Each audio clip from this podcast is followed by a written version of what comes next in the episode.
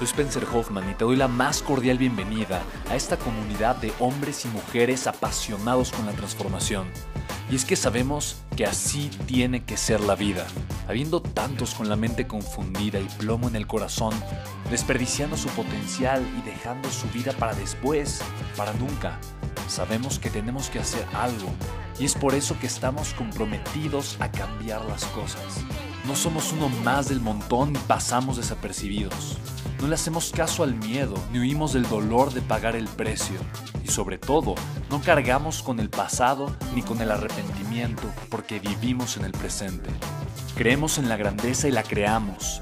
Creemos en quienes lideran con su inteligencia y su pasión y en quienes construyen un imperio con su potencial a pesar de venir de la nada. Aquellos que podemos llamar imprescindibles porque sabemos que ser uno de ellos es cambiar al mundo y dedicar la única vida que tenemos a construir un legado. Bienvenido a tu podcast, Una vida, un legado.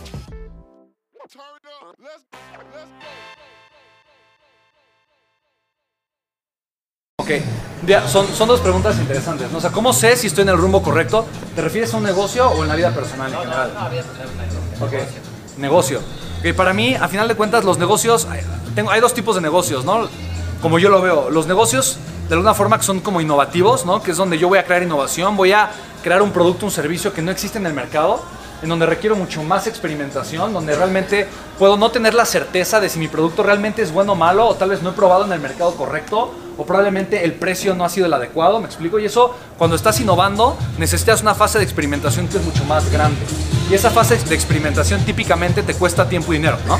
Entonces, tienes que aguantar. Si tu negocio, si tu negocio eh, es una idea nueva, original, algo que nunca probablemente nadie ha hecho, entonces tú necesitas primero que nada entender cuál es el mercado y si tú consideras que ya conoces al mercado y le estás buscando agregar el valor, pero el mercado no responde, entonces tienes que plantearte si es el mercado correcto, ¿no? O si estás teniendo una mala posiciona- o sea, un mal posicionamiento de marca, de- de branding como tal, y si de alguna forma el problema es en tu servicio o el producto, ¿no? Ya sea que tiene mala calidad, que no funciona, que el precio es el incorrecto o que la percepción de valor no es la adecuada, ¿no? Eso es en un negocio que es innovativo.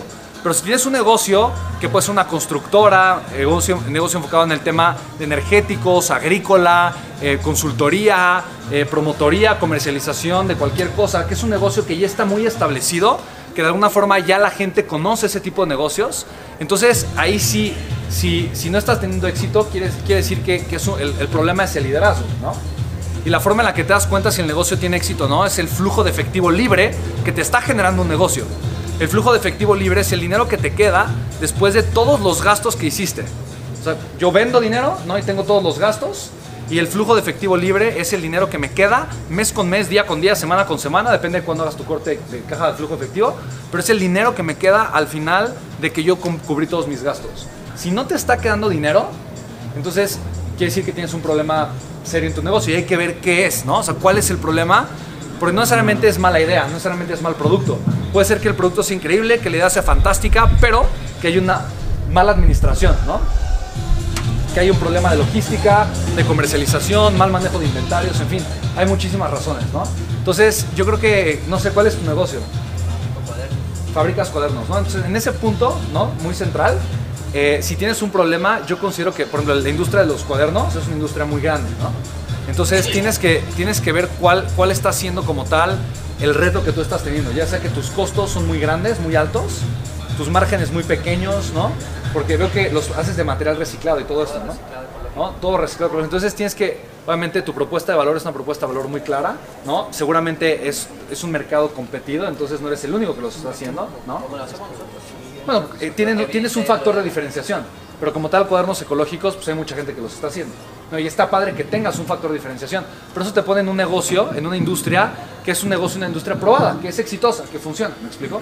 Entonces yo considero que si es un tema más interno, el problema de, o sea, si están teniendo problemas de flujo efectivo, eh, puede ser una deficiencia en la parte de la comercialización, en la parte de ventas, o puede ser, por ejemplo, compras, ¿no? Que probablemente los precios que tú estás obteniendo tal vez no lo estás negociando de la forma correcta, ¿no? O sea, o plazos, ¿no?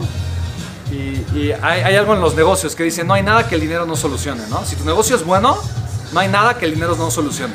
sea, si pudieras tú recaudar un millón de pesos, un millón de dólares, probablemente esa liquidez, ¿no? Seguramente te, te- te resolvería muchos problemas y te daría probablemente una base muy sólida para que tu negocio pudiera seguir creciendo, ¿no?